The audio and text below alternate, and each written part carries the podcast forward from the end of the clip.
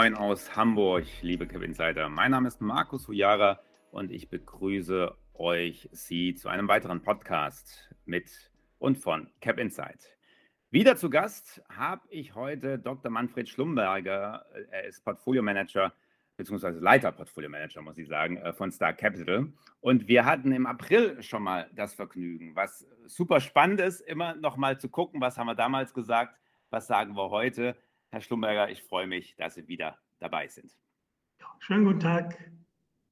Ja, ich habe schon angekündigt, im April, da haben wir das Thema Value schon breit diskutiert. Und da war ja gerade so eine Phase, wo, wo alle Welt so die große Renaissance von Value erwartet hat und dass möglicherweise 2021 das Jahr des Value-Comebacks werden würde. Wir haben gesagt, ja, das ist durchaus möglich, aber haben auch auf verschiedenste Risiken, verschiedene Stolpersteine für Value hingewiesen. Wie war es denn jetzt? Am Ende haben ja doch einige Anleger rotiert, auch noch nach dem April. Ähm, war das eigentlich eine gute Entscheidung im Rückblick? Ja, also das haben wir ja gesehen, dass es doch relativ starke Zuflüsse auch in diesem mhm. Jahr eher in das Value-Segment äh, gegeben hat. Aber man muss jetzt fairerweise sagen, die ganz große Phase von Value, wo wir also diese ganz eindeutige Outperformance hatten, vor allen Dingen von dem zyklischen Value, also von den konjunktursensiblen Aktien, die nicht so hoch bewertet sind, also zyklische Value-Titel. Da war eigentlich schon die große Phase, kann man so sagen, zwischen Dezember, beginnend mit diesem BioNTech-Moment, also mit der Erwartung, dass eben mit Impfstoffen äh, wir die Krise, die Pandemie einigermaßen in den Griff bekommen, was wir auch tatsächlich getan haben. Aber so die ganz große Phase hat dann eigentlich, wir hatten ja den Podcast im, im April, ist dann eigentlich so im Mai so ein bisschen ausgelaufen. Und seitdem, dann hatten wir mal eine Renaissance über einige Monate eher von Quality und Growth. Hintergrund war da ganz einfach das Thema Erwartung, dass die Konjunktur sich doch wieder abschwächt im Jahresverlauf. Also dass die ganz große, die starke konjunkturelle Erholung, die wir ja im Frühjahr hatten, dass die an Dynamik äh, verlieren würde. Das war da so ein bisschen der Hintergrund. Und es hat dann, ja, und die letzten Monate kann man so sagen, letzten sechs, acht Wochen würde ich sagen, dreht sich das wieder ein bisschen, geht es eher, guckt der Markt wieder mehr auf das Thema Inflation, sprich, ah, deswegen müssen die Zinsen eher wieder steigen, äh, Tapering auch, also die, die Zentralbank dann bald weniger Anleihen kaufen.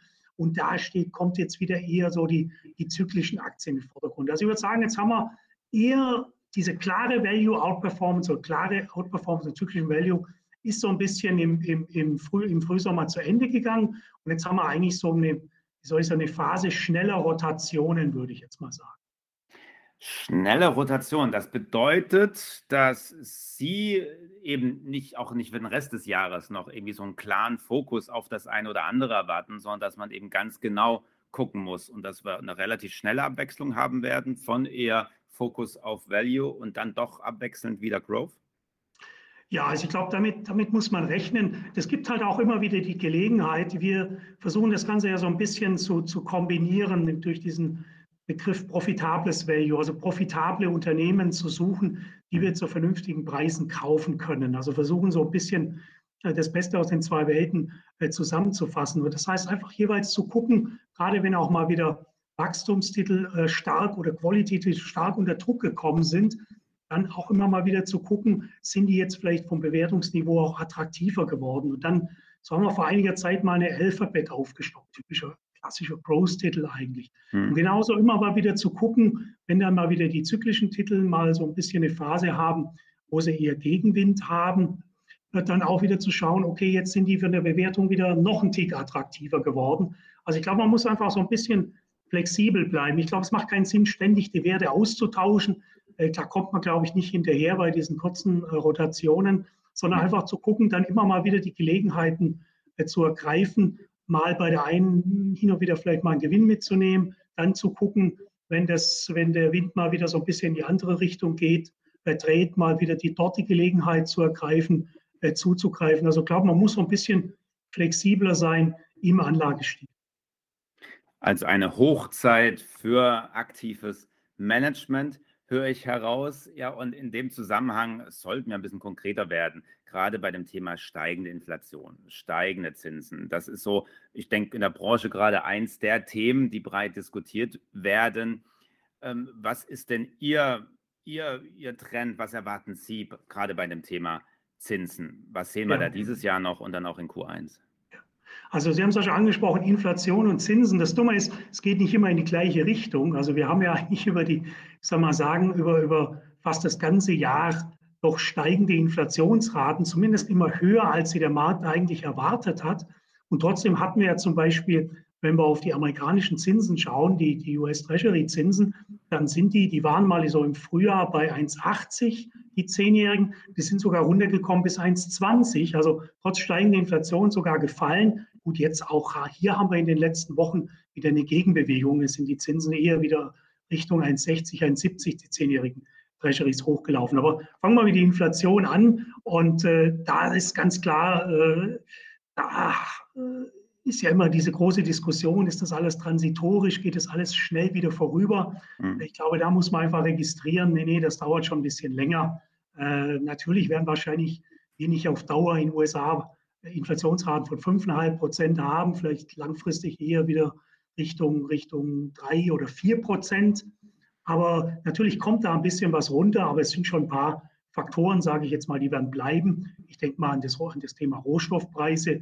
Wir haben eine starke Nachfrage nach sogenannten grünen Metallen, die man also braucht für die Elektromobilität. Ich denke da an Kupfer, Lithium, Kobalt, äh, seltene Erden und solche Geschichten. Teilweise auch Aluminium, was man einfach auch massiv im, im Automobilbau äh, braucht. Und dort sehen wir eigentlich, dass da haben wir in der Vergangenheit die Minenkonzerne immer sehr schnell die Produktion wieder hochgefahren, wenn die Preise gestiegen sind. Und dieses Phänomen sehen wir diesmal gar nicht. Das hängt da so ein bisschen mit dem Nachhaltigkeitsthema zusammen, dass dort natürlich auch der Druck ist, Produktionsprozesse eher ökologisch verträglicher zu machen. Das ist dann wieder mit steigenden Preisen verbunden. Also da sehen wir generell nicht nur dieses, diesen typischen Schweinezyklus aus der Vergangenheit, steigen da die Preise, erhöhen die ganz schnell die Produktion und dann fallen die Preise bald wieder. Dieses Phänomen haben wir diesmal nicht, sondern die Rohstoffpreise bleiben auf recht hohem Niveau. Die korrigieren mal zwischendrin wieder, aber die werden auf relativ hohem Niveau bleiben. Dann haben wir dieses Thema bei den, bei den Lieferkettenproblematik, die natürlich dann auch eher zu steigenden Preisen führt. Gucken wir auf die Containerpreise, die haben sich vervielfacht äh, in den letzten zwölf Monaten. Das sind schon ein paar Faktoren am, am, am Gange. Dann das Thema Löhne, das ist ja am Ende des Tages der entscheidende Faktor, Stichwort Lohnpreisspirale. Und das sehen wir natürlich auch, da tut sich augenblicklich einiges. Wir haben in den USA, hat äh, die Regierung stark ausgeglichen, äh, als die Leute in, in, die Arbeitslosigkeit gekommen sind. Jetzt hat man eher Probleme, dass man die Leute nicht wieder in den Job zurückbekommt, trotzdem er ja jetzt diese Arbeitslosenunterstützung hat auslaufen lassen. Wir sehen es auch in Deutschland. Äh, wer in letzter Zeit mal in Berlin oder in, in Frankfurt äh, fliegen wollte und gemerkt hat, wie ewig er bei der Abfertigung braucht, dann weiß man, da sind keine Leute mehr da. Die haben Job gewechselt zwischenzeitlich, die machen was anderes. Und heute muss man, wenn man in diesen Segmenten äh, die Leute wieder an den Arbeitsplatz bringen will, muss man die Löhne erhöhen. Dazu kommt natürlich das Thema Demografie, Mangel an qualifizierter Arbeit, der sich in den nächsten 15 Jahren dramatisch verstärken wird. Also kommen schon einige Faktoren zusammen, die darauf hindeuten, dass diese Inflation nicht so ganz schnell vorübergeht, sondern wir werden uns einfach daran gewöhnen müssen, dass wir auf Sicht eher wieder in eine normale Zeit zurückkehren, wie wir es ja eigentlich bis zur Finanzkrise kennen, dass wir eher wieder so Inflationsraten vielleicht in Europa von zwei bis drei Prozent haben und in Amerika von drei bis vier Prozent und temporär vielleicht auch mal mehr. Und das heißt, dann sind wir beim Thema Zins. Ja, im Augenblick sind dadurch die Realzinsen extrem negativ. Das ist natürlich im Sinne der Zentralbanken oder im Sinne der Regierungen, so kommt man von der Staatsverschuldung runter. Aber die Frage ist natürlich, ob der Markt das so lange oder auf Dauer akzeptieren wird. Man sieht es jetzt im Augenblick eher wieder ein bisschen Tendenz zu steigenden Zinsen. Und da sind wir wieder beim Thema äh, äh, Value-Zyklik. Das ist natürlich wieder Finanzwerte, die davon massiv profitieren.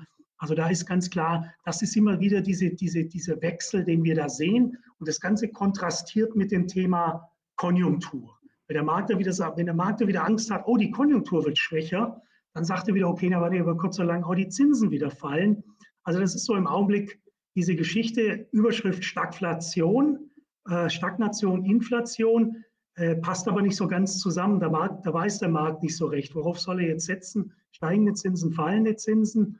Und entsprechend sieht man auch immer wieder diese, diese temporären Rotationen dann, je nachdem, wo der Markt gerade wieder, was er gerade wieder überwiegend glaubt, wo könnte es hingehen. Schlumberger, Sie und Ihr Team, wora, worauf setzen Sie denn? Steigende Zinsen oder eben nicht? Also ich würde sagen, so, so, klar ist der Trend nicht. Im Augenblick, wie gesagt, gucken wir auf die US Treasuries, haben wir nicht ganz die 1,80 wieder erreicht vom Frühjahr bei den Zehnjährigen. Äh, wir sehen im Moment eher die steigenden Zinsen am kurzen Ende, weil der Markt eben sagt, okay, äh, oder, oder die Zentralbanken ja kommuniziert haben, zumindest die FED, wir werden eher weniger Anleihen kaufen. Man will ja schon im November damit beginnen, äh, runterzukommen von diesen 120 Milliarden Dollar, die man im Monat an Anleihen kauft, sondern man will das langsam reduzieren und möchte dann sogar Mitte nächsten Jahres äh, gar keine Anleihen mehr kaufen. Und das ist natürlich vom, von der Historie, wissen wir, okay, im Vorfeld dieses Taperings, da steigen die Zinsen eher. Und das haben wir ja auch tatsächlich gesehen in den letzten Monaten. Und wenn es dann wirklich zur Sache geht, ähm, wo, wenn das Tapering dann tatsächlich stattfindet, also wie gesagt, soll ja jetzt dann in dem Monat schon beginnen und sich dann verstärken, Anfang nächsten Jahres, dann sagt der Markt, okay, äh, das wird irgendwann wirken und normal und das wird schon auch klappen, da wird die Konjunktur auch ein bisschen schwächer werden und dann kommen die Zinsen eher tendenziell wieder runter. So war es bei den letzten beiden Tapering-Phasen, die wir hatten, vor allen Dingen um 20, 2014, 2015 rum. Da sind dann, als dieses Tapering tatsächlich lief und die Zentralbanken die Anleihenkäufe reduziert haben, sind sogar tatsächlich die Zinsen eher gefallen. Herr Schlumberger, kleiner Exkurs, weil Sie vorher auch das Lieferketten-Thema angesprochen haben. Wir schauen da ja immer so ein bisschen ja, äh, hämisch gerade auf, auf die Insel nach Großbritannien. Äh, gleichzeitig merken wir es doch auch am eigenen Leib hier und da. Also äh, ich wollte neulich ein paar Turnschuhe für meine Ehefrau kaufen und bin doch durch die ganze Stadt getingelt und davon gibt es einige in Hamburg und habe dieses Paar nicht bekommen mit dem Hinweis dann noch in einem Laden, ja, das wird dieses Jahr auch nichts mehr. Also sowas habe ich auch schon ehrlich gesagt lange nicht mehr erlebt. Ja, und das war jetzt kein, kein absolutes Trendprodukt, was ich da erwerben wollte. Wie kommen eigentlich Value-Titel jetzt im Vergleich zu Growth-Titel durch diese ganze Lieferkettenproblematik? Kann man das so pauschal sagen, dass es da Gewinner und Verlierer gibt? Oder äh, Unternehmen, die ja einfach mit größeren Problemen da durchkommen und andere, die das ganz gut wegstecken? Also ich glaube, so ganz, ganz einfach ist es nicht äh, zu sagen. Man muss eigentlich auch schon auf das würde ich sagen, die Branchenbetrachtung reicht da auch nicht. Ich muss schon eigentlich auf das, auf das einzelne Unternehmen blicken. Ja. Was wir, das Einzige, würde ich sagen, was man generell sieht, ist natürlich, dass im Augenblick diese Unternehmen aber die Möglichkeit haben, die Preise zu überwälzen. Weil wir haben ja alle ein bisschen gespart äh, in der Corona-Zeit. Man konnte ja nicht so viel Geld ausgeben, nicht in Urlaub fahren. Ja, man hat sich nochmal ein E-Bike angeschafft, aber alles in allem, äh, zumindest sagt die Statistik, sind die Sparquoten relativ deutlich höher wie vor der Corona-Krise. Das heißt, die Leute haben durchaus Geld. Äh, diejenigen, die, die, die Probleme hatten oder die ihren Job nicht ausüben konnten, haben Kurzarbeitergeld bekommen und so weiter und so fort. Also man kann so sagen, äh, die Leute haben durchaus Geld und wollen eigentlich kaufen oder wollen jetzt, sind jetzt auch schon wieder in Urlaub geflogen, zumindest in den, in den letzten Wochen, wo die, wo die viele Länder eben nicht mehr zu Hochrisikogebieten erklärt worden sind. Also die Leute sind bereit auszugeben, freuen sich eigentlich aufs Weihnachtsgeschäft, haben aber Probleme, äh, teilweise Waren zu bekommen. Aber für die Unternehmen natürlich die sehr angenehme Komponente, dass sie eigentlich die Preise erhöhen können. Und das tun sie ja auch. Ich glaube, das ist das, was wir generell sehen. Und diese, diese Tendenz, das ist ja insofern ist Inflation nicht unbedingt schlecht für die Unternehmen, solange sie die höheren Preise, die sie zahlen müssen, die höheren äh, Rohstoffpreise, Importpreise, Produktionspreise, solange sie die überwälzen können. Denn im Augenblick sieht es definitiv danach aus, dass sie die überwälzen können. Und ansonsten, wenn man wirklich nach Profiteuren sucht, ähm, na klar, äh, gucken wir, es gibt die, Hamburg, äh, gutes Stichwort, äh, gucken wir die, die davon profitieren, die, die die Container um die, um die Erde schippern, äh, die Container raten, die Frachtpreise haben sich vervielfacht. Und da kann man, Müller-Maersk ist ein bisschen nördlicher noch in Dänemark. Das ist so ein Unternehmen, da, da schwankt es auch hin und mal ein bisschen die Kurse.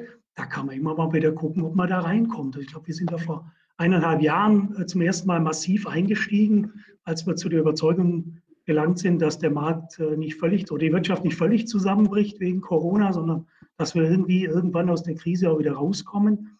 Und wenn man sich heute die Aktienkursentwicklung anschaut, das geht einfach immer weiter. Und da gibt es also schon ein paar Profiteure, würde ich jetzt mal sagen, die dann auch unter Umständen von diesen Lieferkettenproblemen oder von generell von diesen Lieferproblemen dann profitieren. Ich habe in diesem Podcast einige Branchen jetzt gehört und mir auch immer rausgeschrieben, Herr Schlumberger. Ich habe Containerlogistik gehört, ich habe Finanzen gehört, ich habe den Energiesektor gehört. Ähm, was wäre noch hinzuzufügen, gerade auch für Value-Investoren?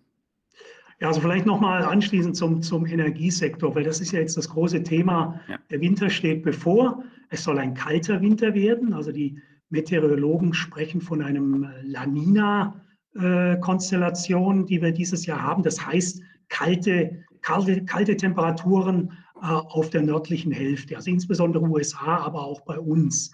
Und wir wissen alle, äh, Erdgaspreise massiv angestiegen, Ölpreis äh, angestiegen. Die Chinesen haben keinen Strom mehr. Äh, die versuchen verzweifelt auf dem Weltmarkt irgendwo Kohle zu kaufen. Kohlepreis ist explodiert. Also sehen wir im Augenblick ein paar so Phänomene, die natürlich dann enorm dazu führen, dass die jeweiligen Unternehmen, die in den Segmenten unterwegs sind, profitieren. Klassisches, wenn wir jetzt schon mal beim Erdgas sind, der Klassiker ist natürlich die Gazprom. Da sind wir auch seit längerem investiert. Ähm, wir haben ja sehen, die, sehen ja gerade bei der Regierungsbildung, äh, die Grünen sagen ja, nee, wir wollen den Putin so ein bisschen bestrafen. Wir wollen eigentlich die Nord Stream 2 aus, äh, nicht aufmachen und sein wollen nicht sein Erdgas kaufen. Das Dumme ist, wenn wir das nicht tun, wird es ziemlich kalt im Winter werden. Denn der gute Putin kann sein Erdgas auch im Augenblick anderweitig an die Chinesen und wo auch immer ihn verkaufen. Also im Augenblick ganz klar, da gibt es da gibt's enorme Profiteure in diesem Segment. Wie gesagt, Gazprom ist so ein typisches äh, Unternehmen, was einfach massiv profitiert, dass die Preise in dem Segment natürlich massiv gestiegen sind, dass die mit der Produktion kaum hinterherkommen. Und das ist, glaube ich, im Augenblick so ein, so ein Phänomen, was generell ist, äh, was auch natürlich ein bisschen von dem Thema Nachhaltigkeit noch unterstützt wird. Und wir sehen natürlich, viele der Energiekonzerne müssen ökologischer produzieren. Äh, der Druck wächst natürlich auch eher auf alternative Energien äh, umzusteigen, was ja viele, gerade auch Ölkonzerne, durchaus machen. Aber das dauert natürlich und es erfordert relativ hohe Investitionen. Aber das führt natürlich, dass der klassische Energiesektor der natürlich, den wir aber unbedingt brauchen, weil ich meine, über 80 Prozent äh, der Energieversorgung weltweit ist, ist fossile Energieträger. Äh, die, die haben natürlich das Problem. Sie, können, sie steigern im Moment nicht das Angebot oder können es auch nicht steigern unter Druck der Investoren. Aber gleichzeitig äh, ist die Nachfrage, steigt die Nachfrage massiv an, kann über alternative Energien nicht gedeckt werden. Und dann lande ich am Schluss doch wieder bei den fossilen Energieträgern und entsprechend profitieren natürlich eine Reihe von diesen äh, Unternehmen massiv davon. Also ich glaube, das ist schon nochmal ein Segment, was da, was da enorm profitieren kann. Und vielleicht noch eine andere Branche zum Abschluss, die jetzt, die man eigentlich klassischerweise unter, unter dem Wachstumssegment zusammenfasst. Das wäre jetzt der, der Pharma- oder der Biotech-Bereich. Und dann nehmen wir, wenn wir schon beim Namen sind, äh, nehmen wir mal so eine Aktie wie die, wie die, wie die, wie der, wie der Info, wie die, wie die, wie die BioNTech. Ja? Ähm, wir wissen alle, das ist jetzt auch ein Zockerpapier geworden in den letzten Monaten. Das ist von der, von der GameStop-Gemeinde oder von der Robinhood-Gemeinde entdeckt worden. Aber im Augenblick hat eine, eine, eine BioNTech wieder ein KGV von 6. Äh, als wir die zum ersten Mal gekauft haben im Januar, äh, hatte sie auch ein KGV von 6. Ähm, das ist klar, die verdienen fast 10 Milliarden äh, bei einer Marktkapitalisierung von, von, von, von ja, 60 ungefähr, also KGV 6. Äh, ist klar, man kann natürlich die Frage stellen, können die diese, diese gewaltigen Erträge halten äh, auf Dauer? Im Moment würde ich sagen, ja. Äh, ich glaube, viele, wir wissen alle, nach sechs Monaten lässt die Impfwirkung stark nach. Da braucht man eigentlich eine Boosterimpfung, zumindest wenn man eher in meinem Alter ist. Ähm, wir haben jetzt die kind, für die Kinder ab fünf Jahren wird es jetzt wahrscheinlich zugelassen. Wir haben die Schwellenländer noch in weiten Bereichen nicht geimpft. Also da kommt schon noch einiges dazu und da muss man halt immer mal wieder gucken als Value-Investor, vielleicht auch in Ecken, wo man es nicht auf den ersten Blick vermutet. Aber wie gesagt, ich finde die Aktie interessant. Die ist massiv jetzt auch in den letzten Wochen runtergekommen. Gestern hat sie auch mal wieder 4, 5 Prozent verloren. Äh, da muss man einfach antizyklisch schauen, wo tun sich da immer mal wieder Gelegenheiten auf, solche Titel zu kaufen, die extrem profitabel sind, aber die man doch von Zeit zu Zeit zu sehr, sehr äh, günstigen Schlussverkaufspreisen erwerben kann. Liebe Zuhörerinnen und Zuhörer, Sie haben es gehört, äh, der Winter kommt und sogar ein kalter Winter. Und ich hoffe und glaube, dass wir Ihnen einige Ideen, was Einzeltitel, aber eben auch Branchen anbelangt, für Ihren Weihnachtseinkauf an der Börse geben konnten, wo Sie vielleicht noch nicht ganz so richtig herausgehört haben, Mensch, ist es jetzt eher der Value-Titel oder die, die, der Growth-Titel? Äh, deswegen kommen wir da nochmal am Ende drauf zurück, Herr Schlumberger. Sie haben Ihr Konzept vorher nochmal genannt. Vielleicht nochmal abschließend so ein Satz, wie Sie sich bei Star Capital jetzt gerade auch in diesem Marktumfeld positionieren für dieses Jahresende und darüber hinaus. Ja, also wie gesagt, wir sind, wir haben ein Übergewicht in, sage ich jetzt mal, klassischen Value-Sektoren. Ich habe es ja schon angesprochen, hm. das Thema Energie, das Thema äh, Grundstoffe. Aber wir haben jetzt nicht, wir sind jetzt nicht nur in diesen Branchen, sondern wir haben eigentlich eine relativ ausgewogene Branchenstruktur, auch im im Technologie-, im Kommunikationssektor, im Pharmasektor, ich habe es angesprochen, oder Biotechnologiesektor. Ich glaube, man muss einfach drüber, über, über alle Branchen hinweg gucken, wo finde ich profitable Unternehmen, wo ich auch erwarten kann, dass sie die Profitabilität halten kann und kann ich die zu vernünftigen Preisen kaufen. Das ist für uns das, was wir als profitables Value bezeichnen. Und ich, das ist eigentlich würde ich sagen, der Schlüssel zum Erfolg in solchen Märkten, wo man jetzt nicht klar sagen kann, okay, das ist eindeutig Value, was, was wir vor uns haben, oder es ist eindeutig Growth, was wir vor uns haben, sondern ich glaube, da muss man einfach gucken, dass man so ein bisschen versucht, die zwei äh, Grundstile so ein bisschen zu kombinieren und zu versuchen, einfach die in einer optimalen Weise zu nutzen.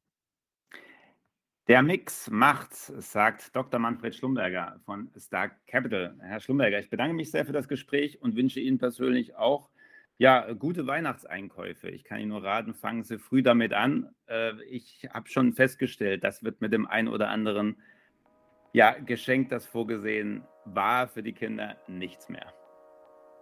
Ja, herzlichen Dank für Ihre Aufmerksamkeit und alles Gute und einen hoffentlich nicht zu kalten Winter.